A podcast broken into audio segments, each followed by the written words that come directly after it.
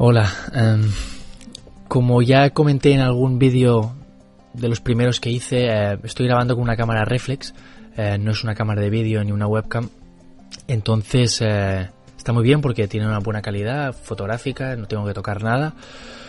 Pero tiene la pega que, como ya comenté, que solo puede grabar vídeos de clips de 5 minutos. Eh, y pensaba que me iba a dar tiempo de, de hablar sobre el, el iPad en 5 minutos, pero bueno, al final me ha quedado un poco, un poco brusco eh, el final, porque bueno, ya veía que estaba llegando a los 5 minutos y, y ha quedado un poco así cortado.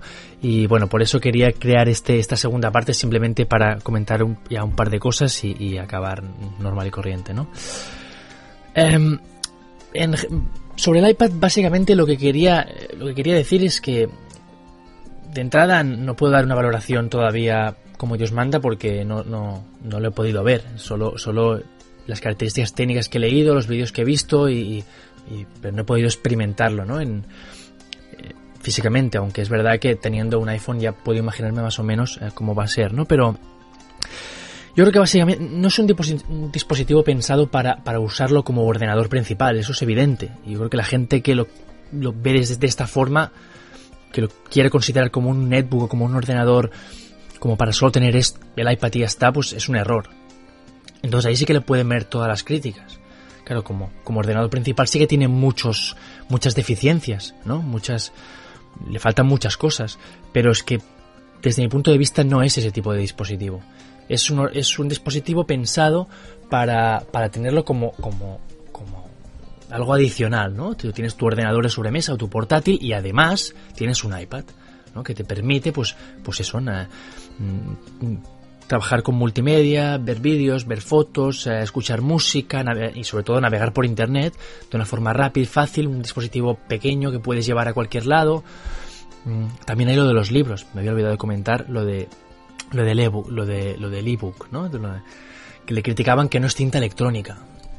Yo nunca he utilizado, he visto tin- tinta electrónica, nunca he visto un Kindle o cualquier otro libro electrónico, pero pero yo, trabajo ocho días, ocho horas al día con una pantalla, delante de una pantalla de ordenador y estoy leyendo todo el día.